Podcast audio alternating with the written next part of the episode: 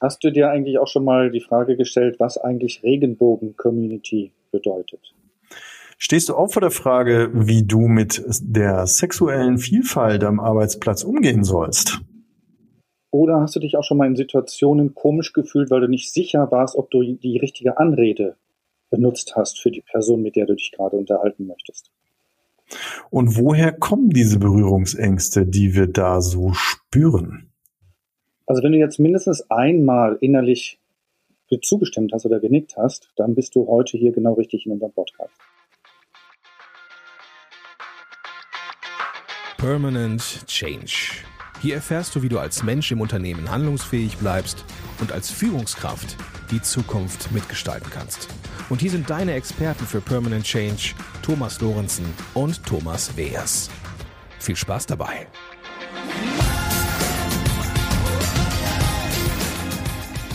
Hallo, ich bin Thomas Lorenzen. Und ich bin Thomas Weers. Und wir beraten Menschen und Unternehmen dabei, den permanenten Wandel selbstbestimmt zu gestalten, nachhaltig und gewinnbringend. Thomas, für dieses tolle Thema und dieses wirklich einmalige Thema haben wir uns ja heute einen Experten eingeladen. Yes. Magst du kurz ihn einführen oder mit ihm kurz ins Gespräch gehen? Ja, lieber Daniel, also ich begrüße für unsere lieben Zuhörer, liebe Zuhörerinnen, äh, unseren heutigen Interviewpartner Dr. Daniel Masch. Lieber Daniel, wir sind ja per Du. Also von daher herzlich willkommen und toll, dass du heute hier bist und äh, mit uns dieses Interview führen magst. Und ich möchte dich gleich einfach mal bitten, äh, dich mal persönlich vorzustellen und äh, ja, gib das Wort an dich. Ja, vielen Dank, äh, Thomas und vielen Dank, Thomas ähm, dass ich hier sein kann. Ich freue mich sehr. Mein Name ist Daniel Masch. Äh, ich bin Jahrgang 83. Ich habe äh, ursprünglich mal Lehramt studiert, habe dann eine Promotion in pädagogischer Psychologie gemacht und ähm, bin transaktionsanalytischer Berater mit CTA-Abschluss. Ich leite seit fast neun Jahren äh, eine Beratungsstelle für trans- und nicht-binäre Menschen in der Region Lüneburg, Hamburg, Uelzen, so Wendland, die Region und bin auch als Referent für Diversity und Geschlechtsidentität und so in unterschiedlichen Unternehmen und auch Einrichtungen, Institutionen unterwegs und helfe halt durch den Dschungel des Regenbogens durchzusteigen. Das ist so mein Ding. Und deswegen passe ich, freue ich mich, dass ich heute dabei sein kann und euch ein paar Antworten geben kann, hoffentlich. Spannend, vielen Dank. Und da ist gleich so meine erste Frage an dich. Ähm, was bedeutet denn Trans überhaupt? Ja, das ist ganz unterschiedlich, je nachdem, wen ihr fragt, gibt's da sehr unterschiedliche Sichtweisen drauf, aber Trans, äh, wenn ihr mit mir sprecht, gehe ich immer davon aus, dass es eben Menschen gibt, die in dem Geschlecht, das ihnen ursprünglich mal zugeordnet wurde, nach ihrer Geburt sich irgendwie nicht richtig oder nicht ganz richtig fühlen. Und deswegen sagen, äh, ihr Lieben, da war irgendwie damals eine Entscheidung zu treffen. Ihr habt entschieden, ich bin irgendwie beispielsweise eine Frau und ich merke jetzt, das ist aber irgendwie doch nicht richtig. Ich ähm, merke einfach, dass ich mit einem anderen Pronomen und einem anderen Namen deutlich besser benannt und angesprochen werden kann. Und das heißt, ähm, trans sind dann die Leute, die relativ, also das ist meine Definition, das ist auch nicht die Standard und überall geltende Definition, aber die funktioniert ganz gut. Transpersonen sind eben die, die sagen, hey, ich ähm, fühle mich in ähm, auf dem an auf der anderen Seite des Spektrums äh, deutlich wohler. Das heißt, ich starte bei A und möchte aber lieber ähm, als B leben und die anderen eben von B nach A. Während die nicht-binären Leute eher so sagen, sie können sich da gar nicht so eindeutig A oder B zuordnen, sondern sie sind irgendwie beides. Oder sie sind ähm, mal eher mehr A oder mal mehr B und deswegen ähm, können und wollen sie sich da gar nicht festlegen und suchen sich dann eben eine andere Möglichkeit, äh, um ähm, ja mit Namen und Pronomen richtig angesprochen zu werden. Mhm. Ja, also danke. Jetzt hast du, ja, ja, jetzt hast du schon das zweite, was du vorne angesagt hast. Also nicht binär heißt eben, ich weiß nicht weder A oder B, also ich ordne mich keinem zu aktuell. Genau, beidem ein bisschen vielleicht oder irgendwie nicht so ähm, eher voll in der Mitte, das gibt es auch. Und dann gibt es eben auch noch eine ganze Menge äh, Alternativen äh, sowas wie äh, Agender-Personen, die sagen, ich bin überhaupt nicht auf diesem Spektrum unterwegs und ich möchte überhaupt keine Geschlechtszuschreibung äh, für mich in Anspruch nehmen.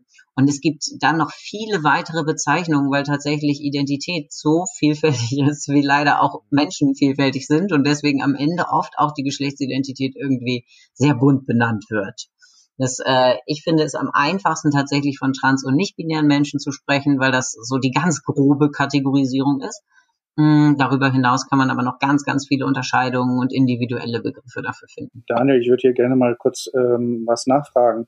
Ich habe jetzt zufällig am Wochenende war ich auf einer ähm, Weiterbildung und dort wurde das Thema der ähm, Heteronormativität beleuchtet und besprochen. Und so nach dem Motto, Menschen, die in diese, in diese Heteronormativität nicht passen, sei es jetzt homosexuell, sei es bisexuell, sei es, wie du sagst, nicht binär oder trans, dass die ja wirklich große Schwierigkeiten haben, eine eigene Identität zu entwickeln oder für sich aufzubauen, weil diese Heteronormativität klassisch Mann, klassisch Frau da dann keine Möglichkeiten lässt. Und da heißt es dann diese Identitätssuche oder diese sexuelle Identitätssuche, was ich glaube auch was mit persönlicher Identität zu tun, viel zu tun hat, dass das ja auch, glaube ich, erschwert wird durch diese Heteronormativität, die gelebt wird.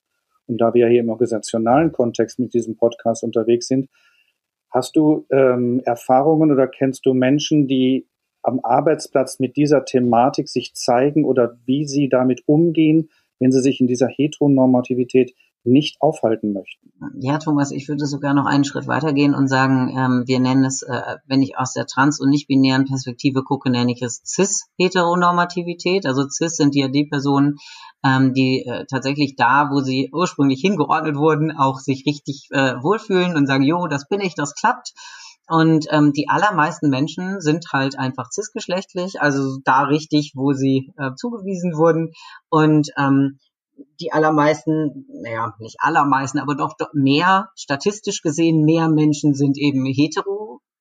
Und das heißt, wir haben ein, eine, ein Umfeld, das einfach logischerweise, also ne, unsere Gehirne funktionieren so, dass wir immer von dem ausgehen, was wir am statistisch wahrscheinlichsten finden, wenn wir auf Menschen zutreffen. Das ist erstmal ja eigentlich gar nicht so schlimm. Das Ding ist, wenn ich äh, gewohnt bin, dass ich eben ähm, als, äh, wenn ich von meinem Geschlechtsausdruck her so gleich auch richtig gegendert werde, habe ich es leicht. Wenn aber mein Geschlechtsausdruck nicht zu meiner Identität passt, weil ich mich noch nicht geoutet habe und denke, ich traue mich vielleicht auch nicht, oder weil ich ähm, in einer nicht heterosexuellen Beziehung lebe oder vielleicht in einer heterosexuellen, aber nicht monogamen Beziehung lebe oder, oder, oder. Immer wenn ich von diesem cis-heteronormativen Bild abweiche, dann ist es oft nicht so leicht, Teile von mir preiszugeben am Arbeitsplatz. Ich kann irgendwie nicht 100% offen und entspannt einfach alles sagen, was es über mich zu wissen gibt, wenn wir uns, ich sag mal, in der Cafeteria treffen oder wenn, ähm, wenn man sich mal nett mit einem Kollegen, mit einer Kollegin unterhält und so ein bisschen menschelt, ist die Frage, kann ich hier ich sein oder muss ich Teile von mir verstecken und aufpassen? Und natürlich habe ich mit ganz vielen Leuten zu tun, die beruflich äh, in, unterwegs sind.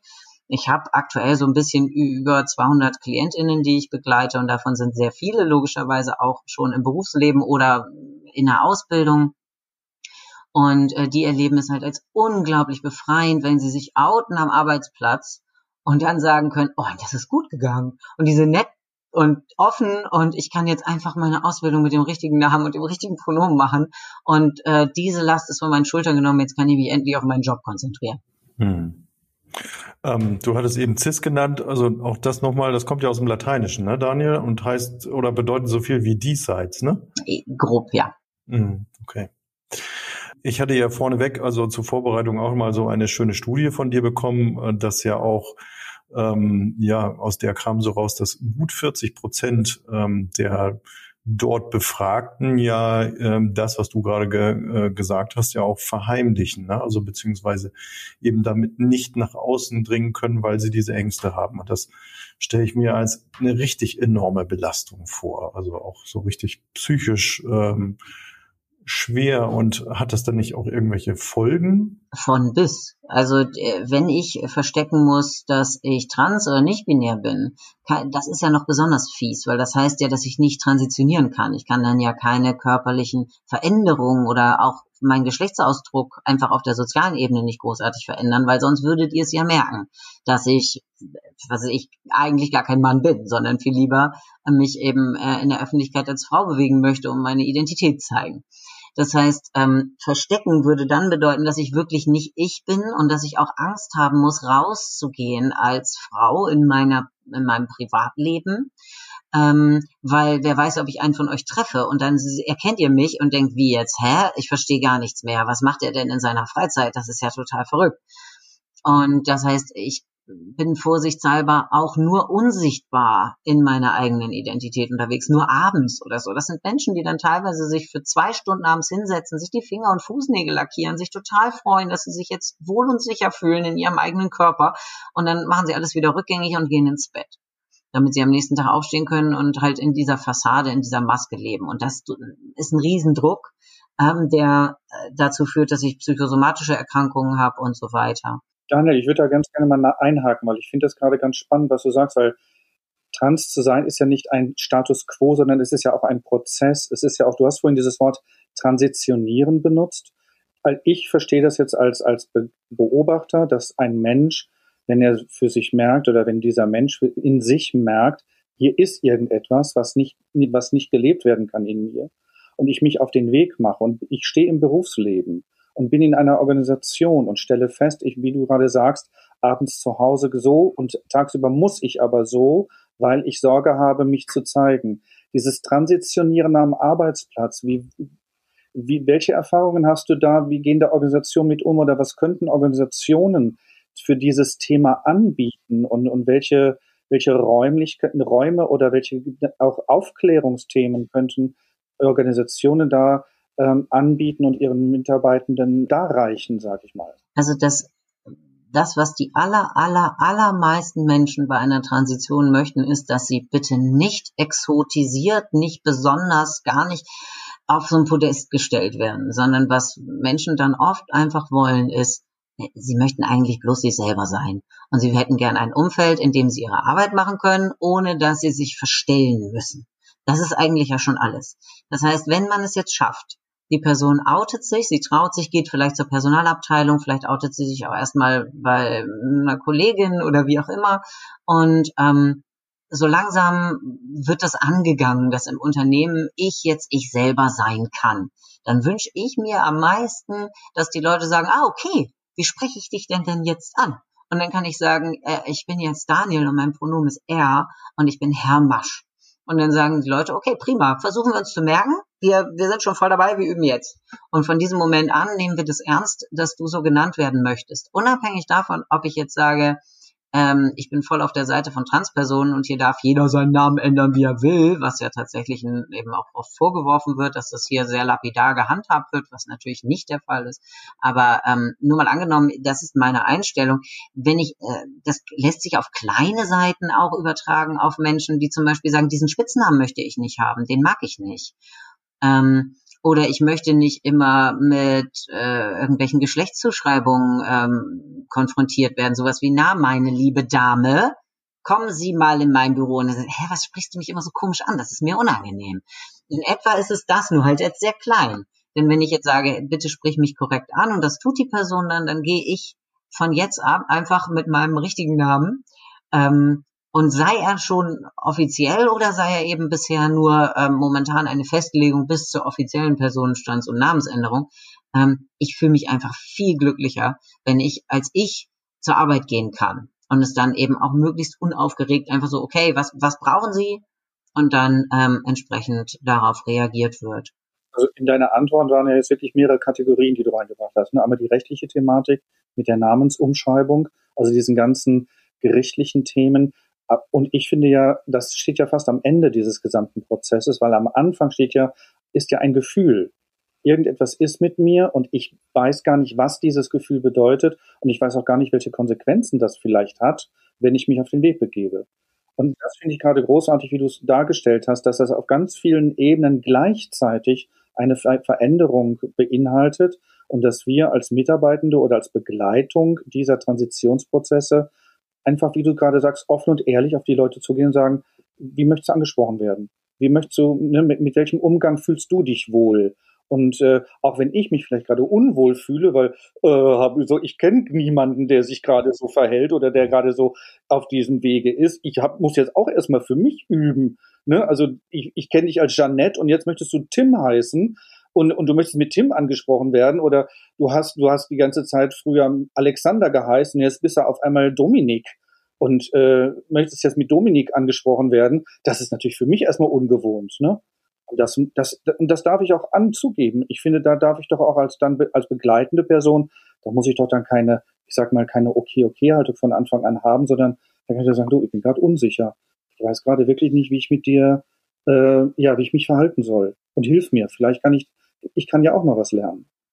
Und äh, dann äh, kommen wir oft in die Situation, ihr habt das im Anfang gesagt, dass ihr gesagt habt, ha, habt ihr auch schon mal Angst gehabt, äh, Menschen anzusprechen, weil ihr Angst hattet, ihr sprecht die falsch an. Ähm, erfahrungsgemäß ist es so, äh, wenn ich mir Mühe gebe und mich mal verspreche, weil ich es einfach anders gewohnt war, ähm, dann sage ich einfach Entschuldigung und dann verbessere ich mich und dann ist gut. Nicht ein Riesenthema draus machen oder so, sondern einfach sagen, ach so, ja stimmt, Herr Masch. Herr Masch hat gesagt das. Ähm, und dann ist das Thema durch. Das ist für die Person viel weniger unangenehm, als wenn ich da so einen Riesenfass aufmache, oh Gott, Entschuldigung, jetzt ist es mir schon wieder passiert, es tut mir total leid und so. Dann wird es so groß und das will ich ja gar nicht. Ich will einfach nur, dass die Menschen meine Anrede respektieren. Und ähm, Gleichzeitig kann es mir passieren, wenn ich eine Person misgender, so heißt das dann ja, also dass ich sie falsch anspreche mit dem falschen Pronomen oder mit dem mit der falschen Anrede, dass die Person dann ähm, auch mal ungehalten reagiert. Und das ist ein wunderbares Beispiel für Rabattmarken. Also, dass ich einfach äh, merke, wenn das jetzt die 13., äh, 14. Missgendern am Arbeitsplatz war an dem Tag, dann bin ich einfach irgendwann so müde und sage, verdammt nochmal, es ist doch nicht so schwer, wir haben es jetzt hundertmal besprochen. Und da, schon haben alle Angst vor mir und sagen, um Gottes Willen, Daniel, du bist so gruselig, immer, immer flippst du gleich aus, wenn man dich misgendert. Ähm, wir müssen uns einfach klar sein, das nennt sich ja auch Microaggressions. Ja, das ist gar nicht böse gemeint, aber es ist auch nicht gut gemacht. Wenn, wenn mir das immer wieder passiert, ähm, oder wenn ich einfach der 500. an dem Tag bin, dann äh, kann es sein, dass die Person mir um die Ohren fliegt und dann darf ich in hoher Qualität einen Schritt zurücktreten und sagen, okay, das war jetzt nicht so gut für mich, aber wahrscheinlich ist bei der Person einfach gerade das Maß voll. Und das meint die dann erstmal gar nicht gegen mich, sondern hier geht's einfach gerade gegen die Cis-Heteronormativität, die der Person immer wieder um die Ohren fliegt an dem Tag. ähm, Daniel, du hast uns ja auch im Vor Vorwege nochmal ähm, neben dieser einen Studie noch einen ganz anderen interessanten Artikel, das tun wir auch in die Show Notes, liebe Zuhörer, liebe Zuhörerinnen, das äh, ist von der Landeskoordination geschlechtliche Vielfalt aus dem äh, äh, aus Nordrhein-Westfalen zusammengestellt worden, nennt sich Trans am Arbeitsplatz und Anregung für ein respektvolles Miteinander. Also das fand ich ganz toll zu lesen und da waren ja auch so ganz, ja, ich will sagen, organisatorische äh, Rahmenbedingungen mit drin. Also eben so, allein schon bei der äh, äh, Toilettengestaltung eben halt auch äh, die Problematik auftaucht, wenn ich eben nur Männlein und Weiblein äh, an der Tür kleben habe, ähm, dass es eben da auch zu Problemen kommt. Ähm, wie entscheide ich mich jetzt? Und wenn ich mich dann falsch entscheide, dann werde ich unter Umständen auf der Toilette gleich ähm, auch angesprochen und dann halt auch wieder exotisiert. Ne? Also dass da beispielsweise eine Empfehlung war, mit einer All-Gender-Toilette eben halt auch aufzumachen, sofern das möglich ist. Also das fand ich ganz spannend, wo man sagt, Mensch, es geht in so viele Richtungen, ähm, da eben aufmerksam und bewusst zu sein. Ne? Da gibt's einen wunderschönen äh, Dreiklang sozusagen. Äh, was, was, wenn aber Menschen sagen, ich möchte nicht, dass eine Toilette irgendwie all gender ist, weil es ja auch ein Schutzraum ist und so weiter. Es kann ja sein, dass ich mich dort auch mal zurückziehen möchte. Ähm, Gerade Frauentoiletten werden häufig so als Schutzraum auch deklariert, was in unterschiedlichen Zusammenhängen auch durchaus Sinn macht. Ähm, hier kann man ganz schön, also einmal quasi ähm, das allgemeine Gleichbehandlungsgesetz sagt ja, wir dürfen nicht, ähm, also Menschen dürfen aufgrund des Geschlechtes nicht diskriminiert werden. Das heißt, die Toilettennutzung ist ein Thema und die, das AGG sagt dann, ähm, dass alle positiven Maßnahmen ergriffen werden sollen, die ergreifbar sind, um Diskriminierung vorzubeugen. Und das heißt in dem Fall, ähm, Toiletten müssen so hergestellt werden, also das äh, Arbeitsstättenverordnungsgesetz sagt, solange das gesamte Toilettenareal abschließbar ist, also sowohl das Waschbecken als auch die Toilette selbst, wie zum Beispiel in so einer barrierefreien Toilette, mm, dann kann das äh, als genderfrei, also als Unisex-Toilette äh, ausgezeichnet werden. Und ähm, das heißt, ich kann also quasi die Vordertür abschließen, kann dann quasi, habe ich mal den ganzen Raum für mich und dann kann es äh, sowohl also männlich oder weiblich gegendert werden oder halt einfach es gibt die Möglichkeit, einfach Sitzklo und Steh- und Sitzklo dran zu schreiben. Dann wissen alle, was sie hinter der Tür vorfinden. Sowas ginge auch. Ähm, und äh, wenn das nicht gut gelöst wird, dann kann es passieren, dass sich quasi auch unter den, also so, so unterschwellig, sich eine ganze Menge Prozesse in dem Betrieb abspielen. Ich habe zum Beispiel ein Beispiel von einer ähm, Klientin, die äh, in einem ziemlich großen Lageristikbetrieb unterwegs ist und die ähm, muss relativ viel laufen. Ähm, und es gibt eine Toilette. Zu dieser Toilette darf sie nicht gehen, weil ihre Kolleginnen sagen, das ist unser Klo und du bist gar keine Frau. Und wir sitzen hier auf dem Schlüssel und du kriegst den nicht. Und dann hat sie gesagt, ja gut, wenn ich den nicht bekomme, dann muss ich einmal über das gesamte Gelände laufen, bis ich auf Klo bin. Und sie ist auch so, dass sie dann sagt, ich verkneife das aber nicht. Wenn ich pipi muss, gehe ich einmal über das ganze Gelände, mache pipi und gehe dann wieder über das ganze Gelände zurück. Sie sagt, sie braucht eine halbe Stunde dafür. Das sagt sie aber keinem. Ähm, das ist so ihr Weg, sich dafür zu rächen, dass ihr niemand hilft mit dieser Toilettensituation, sie ist auch mehrfach beim Chef gewesen, niemand hilft ihr, gut, dann macht sie halt quasi eine halbe Stunde Toilettenspaziergang, was dazu führt, dass natürlich viel ihrer Arbeitszeit verloren geht. Und das ist für sie mega frustig und unangenehm, weil sie sich ja jedes Mal, wenn sie pinkeln möchte, fühlt sie sich diskriminiert und ausgegrenzt, hat sich ein paar Mal auch richtig hässliche Diskriminierungserfahrungen abgeholt und jetzt sagt sie, ja gut, dann mache ich das nicht mehr, ist auch eine Form von Rabattmarken einlösen. Das Ergebnis ist aber, sie arbeitet da nicht gern, und ähm, sie ist auch nicht besonders produktiv. Wenn man es jetzt ihr ermöglichen würde, einfach in Würde Pipi machen zu gehen, dann könnte ihre Arbeitskraft und ihr Know-how, das sie hat, weil sie da viele Jahre schon arbeitet, ganz anders genutzt werden. Daniel, ich gucke so ein bisschen auf unsere Zeit. Wir sind so ein bisschen schon fortgeschritten. Ich habe noch einen, einen Aspekt, den ich gerne mit dir kurz noch diskutieren würde. Und zwar, du hast gerade das Thema der Führungskraft angesprochen, wie die Führungskraft sich in dieser Situation verhalten hat. Was würdest du Führungskräften vorschlagen, wie sie in, mit, diesen, mit der Thematik der Transition und der Unterstützung von Menschen in Transition oder mit Transmenschen am Arbeitsplatz, was bräuchten die? Was bräuchte Führungskraft, dass da ein, wie du gerade sagst, ein würdevoller Umgang miteinander gelebt wird? Und das kurz, bitte. Wenn die Menschen unaufgeregt auf Transitionsprozesse reagieren. Ich, ich oute mich und mein Umfeld sagt, ah, okay, wissen wir Bescheid. Es gibt vielleicht eine Möglichkeit, dass ich auch entsprechend schon gegendert werde, auch wenn ich noch keine Änderung habe. Ich kann ja in meiner Personalakte kann ja noch der alte Name stehen, aber ich darf schon als Herr Masch zum Beispiel kassieren oder ähm, Ausfahrten machen oder was auch immer. Ähm, also mein Namensschild kann quasi schon angepasst werden. Ich kann ähm, mich auch entsprechend bei GeschäftspartnerInnen dann vorstellen und so, dass das also überall gedeckt ist und niemand sagt, ach nein, ist eigentlich Frau Masch, aber so. Das wäre also unaufgeregt, möglichst unkompliziert, mir Wege ermöglichen, diese Übergangsphase gut zu gestalten. Das heißt, ich kann so ein bisschen auf geschlechtergerechte Sprache achten, dass auch schon in meinem Unternehmensprofil deutlich wird, wir wissen, wovon wir reden. Wenn jemand hier in irgendeiner Form nicht äh, cis-heteronormativ ist, dann macht das nichts. Da können wir gut mit umgehen. Solche Stereotype und Geschlechterzuschreibungen vermeiden und sowas. Klar, das ist so der gute Ton, der sowieso in einem Unternehmen gelten sollte. Ähm, was ich wirklich sagen würde, ist dann noch die Informationen vertraulich zu behandeln. Also wenn sich mir jemand outet, zum Beispiel als Chefin, dass dann äh, ich das erstmal für mich behalte ähm, und sage, was brauchen Sie, wollen, wollen mit wem soll, darf ich das schon besprechen, ähm, wie ist es für Sie am besten? Und ich gewinne damit Menschen, die ähm, das Unternehmen als total ähm, unterstützend und äh, wertschätzend erleben.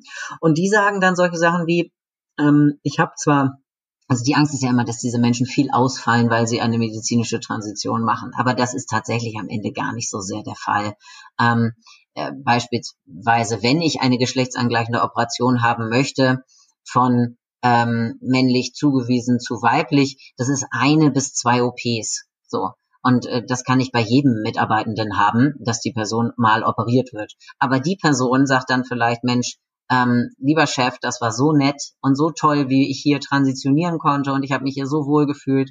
Ich mache das in der Zeit, wenn un unser Unternehmen gerade nicht so wichtige Aufträge hat. zum Beispiel, weil ich weiß, ich arbeite in der Gärtnerei, da ist im Winter nicht viel los, dann mache ich die dann. Eine kurze Frage noch zum Abschluss, Daniel, liegt mir so auf den Lippen. Und zwar habe ich in dieser Studie Out im Office ja gesehen, dass Trans in der Führung ja durchaus angekommen ist, also dass da ja gut 40 Prozent aus dieser Studie durchaus auch Führungsaufgaben wahrnehmen ähm, und daraus ja so, auch so ein gewisses Selbstverständnis sich da abgebildet oder rausbildet und das also glaubst du oder woran, woran liegt es, dass junge Transmenschen ein besseres Selbstverständnis für Führung haben? Ich glaube, wir haben mittlerweile eine relativ coole äh, Einstellung in der Gesellschaft, so dass äh, Transpersonen es einfach leichter haben, ähm, zu transitionieren und so einfacher sie es haben, mit sich und ihrer Welt glücklich zu sein, umso besser können sie sich auch auf ihren Job und ihre Karriere fokussieren. Und es werden auch immer mehr Menschen ähm, aufgrund von nicht so schlimmer Diskriminierungserfahrung in, in Führungspositionen landen. Und das wird äh, in Zukunft noch viel, viel mehr als jetzt sowieso schon sein. Da bin ich mir ziemlich sicher. Vielen Dank. Sehr gern. Vielen Dank für das Interview, für das tolle Gespräch. Ja, ich bin platt gerade und bin wirklich, also in mir sind noch ganz viele Fragen, die sich gerade auftun, während ich dir zuhöre. Und gleichzeitig habe ich den Interessenskonflikt, zum Ende kommen zu müssen, weil wir unsere Zeit ja nicht, nicht so weit überschreiten möchten.